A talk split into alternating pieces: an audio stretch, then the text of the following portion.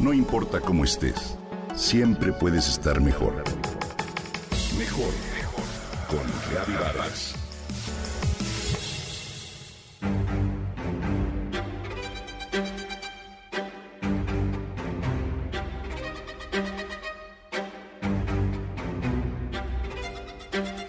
Seguramente has oído hablar de las siete maravillas del mundo antiguo. Se trata de siete grandes obras de arte o de ingeniería, de las que los viajeros e historiadores del mundo helénico fueron dejando testimonio en sus relatos.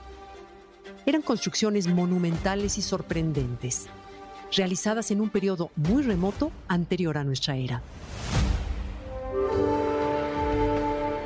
La pirámide de Giza en Egipto, el templo de Artemisa en Éfeso, la estatua de Zeus en Olimpia, los jardines colgantes de Babilonia, el Museo de Alicarnaso, el Coloso de Rodas y el Faro de Alejandría.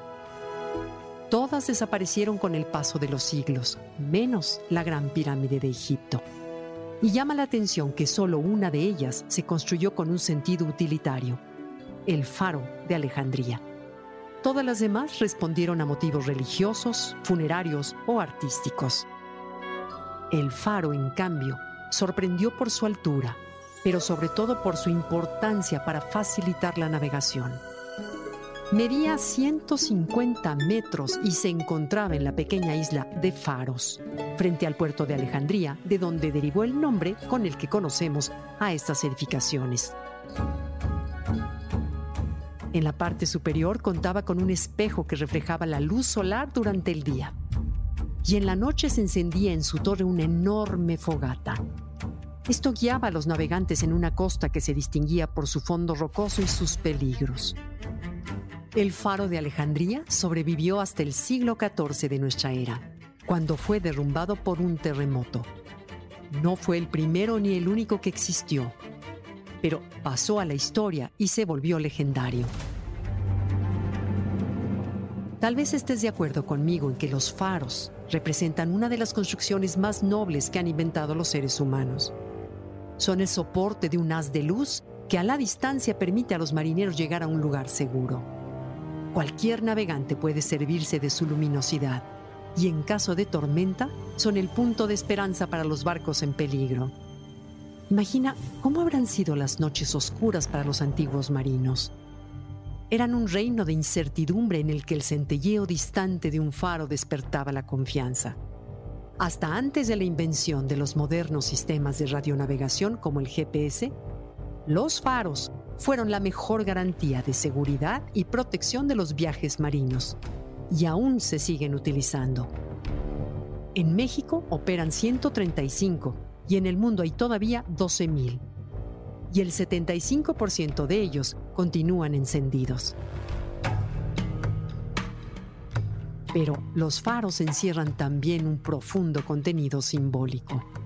En los momentos difíciles de la vida, cuando nos sentimos perdidos y sin rumbo, nuestro pensamiento se aferra a sentimientos, emociones y certezas que funcionan como un faro en la oscuridad.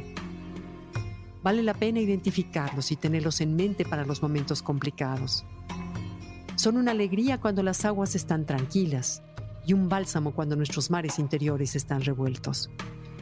¿Cuáles pueden ser nuestros faros? Faros son, por ejemplo, las personas a quien admiras, los libros entrañables, las enseñanzas antiguas. También la fe es un faro, lo mismo que la ciencia, el arte y la cultura. Y por supuesto, los amigos, los amores, los recuerdos y las esperanzas. Te invito a que descubras y protejas tus faros, esos puntos de luz que te acompañan en los mares de la vida pero también te invito a que aprendas a ser un faro para los demás. Comparte tu luz y acepta la que otros te ofrecen.